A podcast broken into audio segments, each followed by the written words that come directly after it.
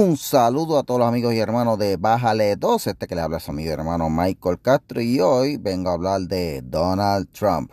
Sí, gente, hace tiempo que no hablo de Donald Trump, pero hoy tenemos que hablar de Donald Trump porque, bueno, este, lo acusaron recientemente de fraude contributivo y esa no es la única acusación que tiene, así que vamos a ver cuántas acusaciones tiene Donald Trump, cuántos casos van a llegar a corte y cuál será el futuro del expresidente. Eso aquí en Bájale 2. Bienvenido gente a Bájale 2. Gracias a todos los que han escuchado el podcast, a todos los que comentan, a todos los que se han suscrito. Si usted no se ha suscrito todavía, ahí donde usted está escuchando el podcast hay un botón que dice suscribe.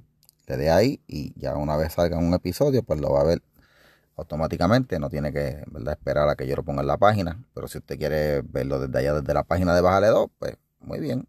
De hecho, lo invito a que se una a la página de Bajaledo y deje sus comentarios allá. Bueno, gente, eh, hay un caso que ayer las noticias reseñaron de Donald Trump porque pues formalmente lo acusaron de algo y el caso pues, va para corte.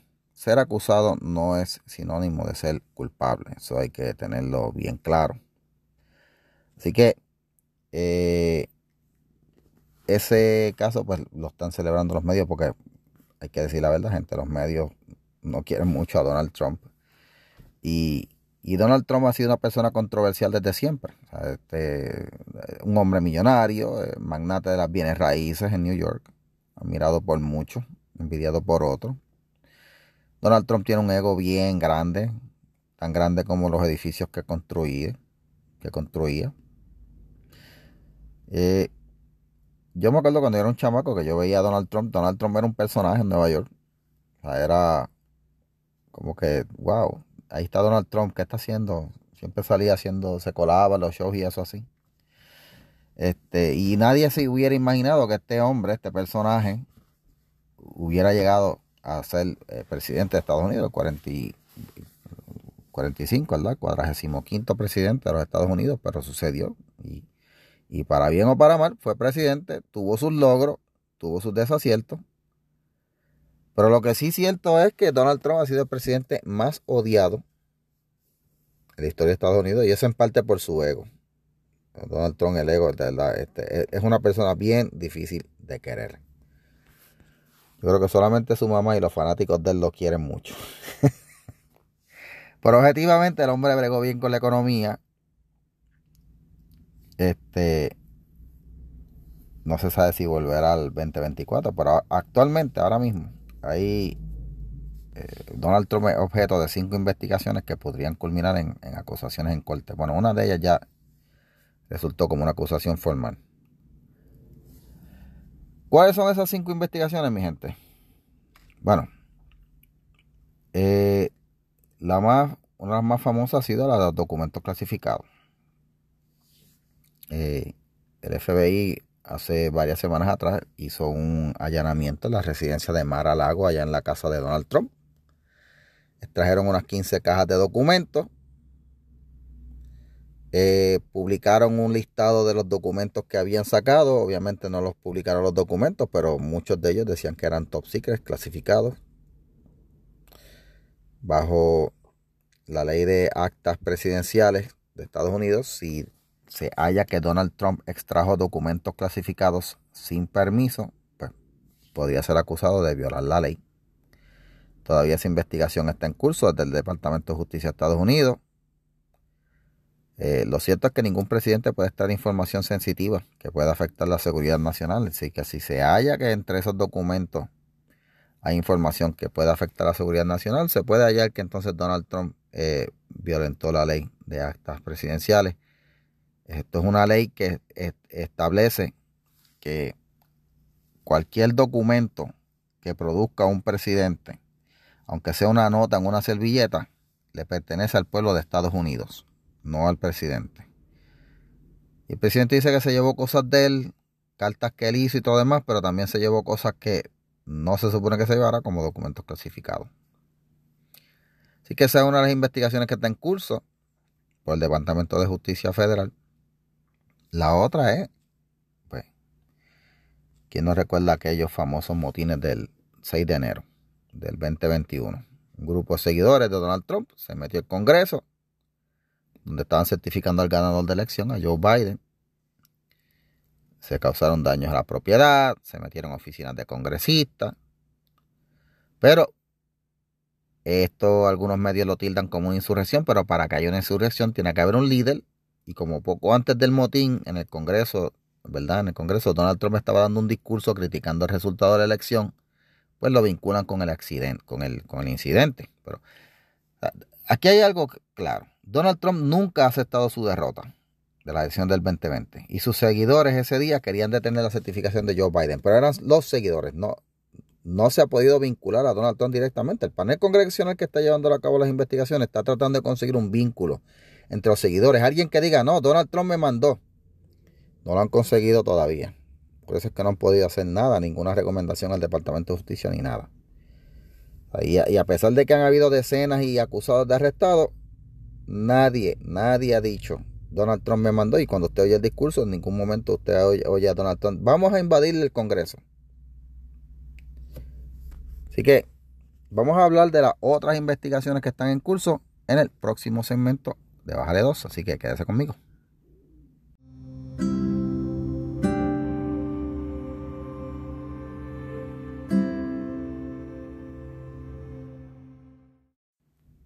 Y regresamos gente a Bájale 2. Hoy haciendo un resumen de los cinco casos que más están llamando la atención de los medios en contra de Donald Trump. Ya hablamos de caso de documentos clasificados, el del motín del 6 de enero. Hay un caso que está llevando a cabo el fiscal general de Manhattan eh, sobre la finanza de Donald Trump. Según la investigación, pues va dirigida a ver si Trump en algún momento ha inflado y desinflado el valor de sus propiedades y activos. Esto con el fin de poder conseguir beneficios al, momento de solicitar préstamos y de pagar impuestos. No voy a dar muchos detalles de esto porque en el próximo caso que voy a investigar es que voy a dar los detalles de esto porque hay dos casos sobre este mismo asunto. Y como parte de la investigación en este caso se halló culpable de 15 cargos de evasión contributiva y hurto a Allen Weiselberg. Él era el principal asesor financiero de la organización de Donald Trump. Pero no se ha vinculado directamente a Donald Trump, solamente se acusaba a Allen Weiselberg. Pero, como parte de su acuerdo, pero sí su sentencia, Weiselberg dijo que va a estar dispuesto a testificar en contra de Donald Trump si en algún momento se presentan cargos contra él. Así que en este caso, fíjense, que se está investigando a Donald Trump, pero al quien se haya culpable de evasión contributiva, a quien querían encontrar culpable era Donald Trump, pero a quien hayan culpable es al principal asesor financiero, que no es cualquier persona, gente. Este es el que conoce, este es el que sabe, este es el que bregaba con los números que Donald Trump eh, se acusa a Donald Trump de verdad de, de manipular. Así que hay que ver qué sucede. Ahora, además de ese caso, está la investigación por fraude de, New York, de la fiscal de general de New York, pues, ¿verdad? Eh, se llama Leticia James, una abogada activista, hay que decirlo. Y esta investigación surge luego de que Michael Cohen, que fuera abogado de Donald Trump, indicara que su antiguo cliente cometió fraude al inflar sus activos y desinflarlos cuando le era conveniente. Antes de seguir, hay que decir claro, Michael Cohen está preso por perjurio. él era abogado de, Este señor es uno de los abogados más poderosos en Estados Unidos. Terminó preso por perjurio. Así que él está preso ahora mismo. Y en este caso, el, asunto pues es un poco más complicado porque envuelve la manipulación del mercado de bienes raíces. Según la acusación, cuando Donald Trump le convenía, elevaba el precio de sus propiedades para conseguir más dinero en préstamos y en contratos y desinflaba el valor de las propiedades para poder pagar menos impuestos y pagar menos dinero a las, a las aseguradoras. El resultado neto es que si, pues, si tú consigues más dinero en contratos, ¿verdad? Porque te pagan más, porque las propiedades supuestamente valen mucho, estás haciéndote rico. Y si pagas menos en impuestos, pues te estás ahorrando ese dinero, pues te estás haciendo rico. O sea, en fin, según la, se investiga esta y se logró acusar, pues eh, Trump se estaba enriqueciendo mediante este esquema. Y hace años se, se ha venido hablando de este esquema de Donald Trump, de cómo él usaba eh, a los, eh, tasadores. Hay un esquema. Esto, si, si, si, si, se descubre completo, va, va a revelar un esquema del que mucha gente tenía sus sospechas. Este, pero no había certeza. De hecho, este ha sido el único caso con el que, verdad, en el que se ha radicado una acusación formal. Y todo esto apunta, ¿verdad? Va a ir a la corte, pero esto es un caso civil, gente. Esto no es criminal. Eh, así que no envuelve que Donald Trump lo van a meter preso ni nada. En este caso se acusó a Donald Trump, se acusaron a sus hijos, a los tres. Y eh, de todos los casos, este ha sido el único en donde se ha logrado sentar a Trump a testificar en una deposición, pero en la deposición él invocó todo el tiempo su derecho a no incriminarse bajo la quinta enmienda. Así que eh, este es el caso más fuertecito hasta ahora. Hay una acusación formal. Eh, hay que ver en qué parará esto. Eh, la fiscal que lo, que lo, ¿verdad? Que lo acusó, eh, obviamente está buscando posicionarse y ya se posicionó, porque ha sido la única que ha logrado eh, conectar algo a, Donald Trump. ¿Prosperará este caso? Bueno, vamos a analizarlo en el próximo segmento de Bájale 2. Así que quédese conmigo, que esto sigue.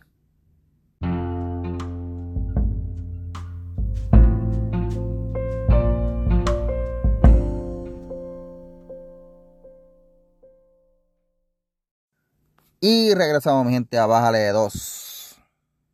Bueno, gente, estamos analizando las cinco casos, ¿verdad? Que las cinco investigaciones en contra del expresidente de Estados Unidos, Donald Trump. El, el, del Departamento de Justicia Federal con los documentos clasificados, el del Congreso por el motín del 6 de enero y las dos acusaciones por parte de los fiscales generales del fiscal de Manhattan y el fiscal, la fiscal general del estado de New York por fraude eh, contributivo. Pero hay otra acusación, hay una otra investigación que podría culminar en una acusación y es la investigación por fraude eleccionario en el estado de Georgia.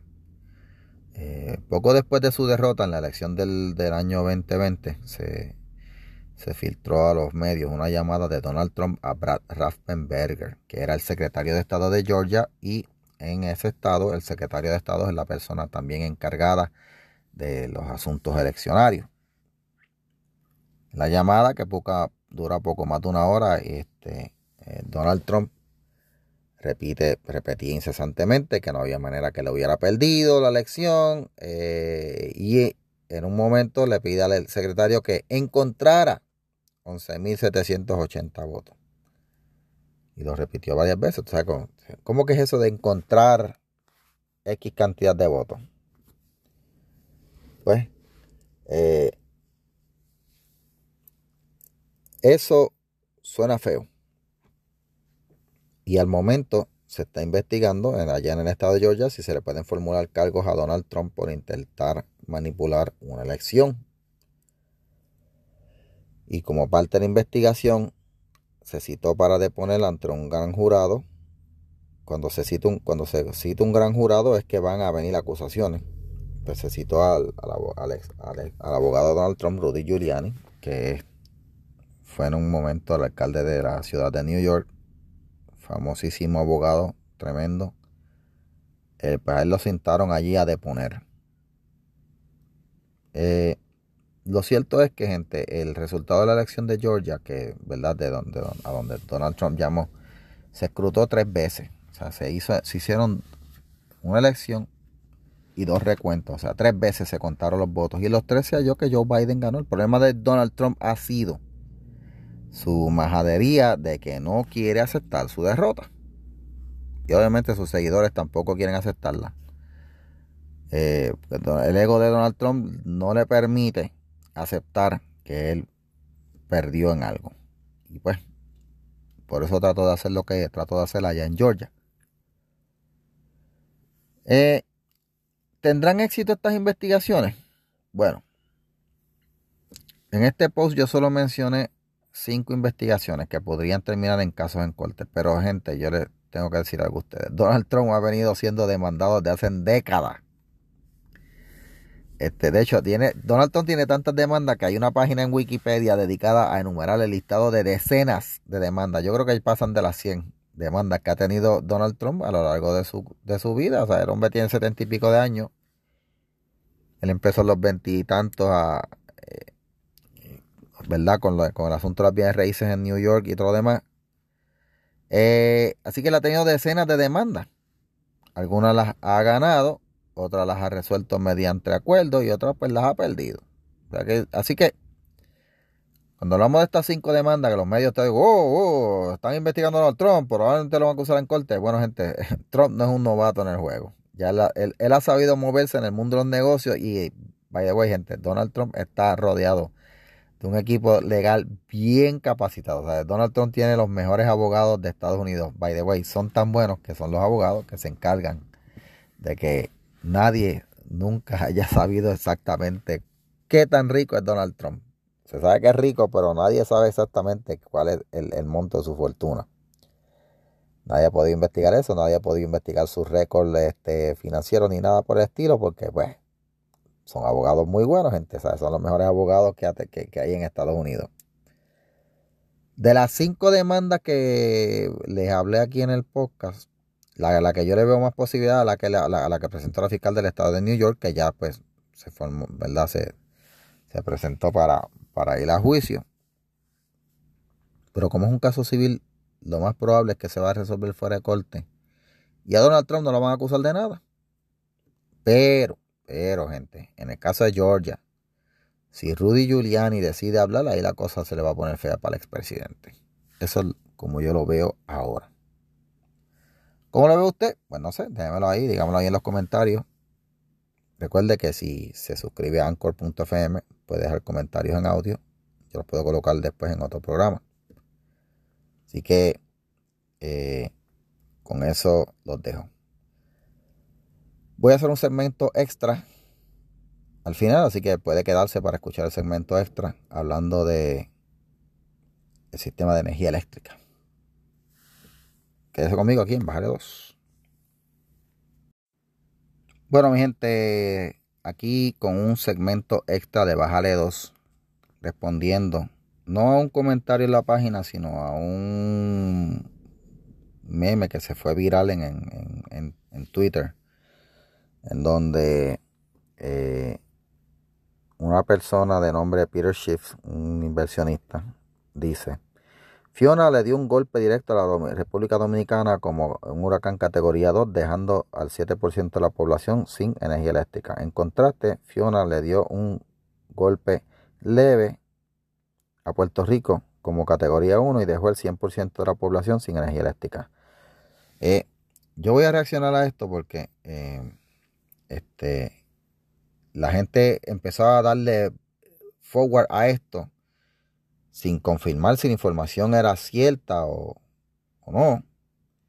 Y, y, eso es un problema en internet. O sea, aquí la gente se cree cualquier cosa que publique nada, a, cualquier, cualquier persona. Por, si tiene muchos seguidores, le dan más veracidad.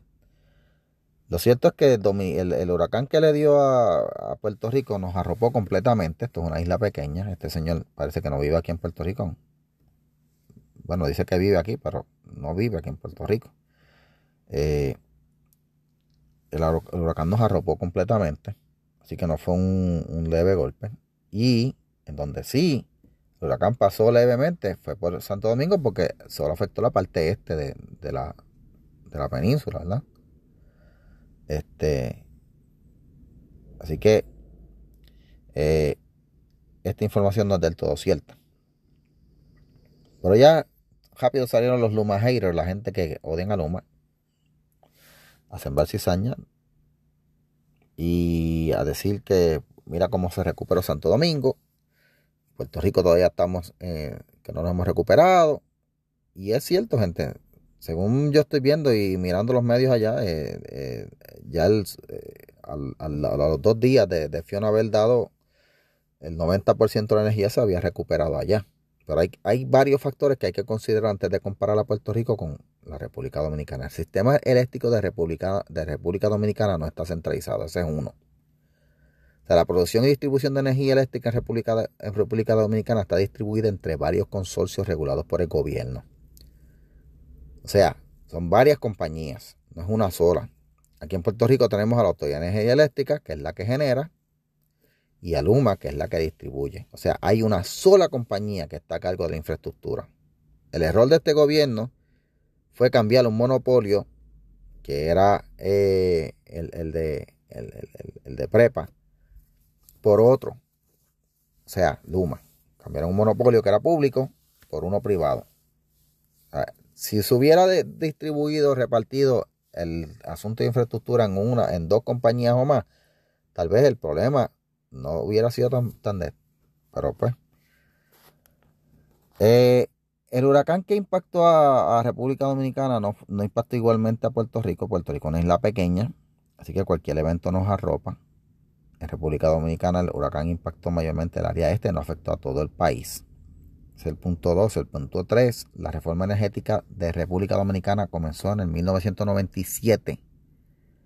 O sea, están comparando el sistema eléctrico de allá con el de acá. Pues mire gente, República Dominicana comenzó primero por privatizar la generación y la distribución de energía. Lo que estamos haciendo nosotros ahora, que llevamos apenas un año, ellos lo hicieron desde el 97.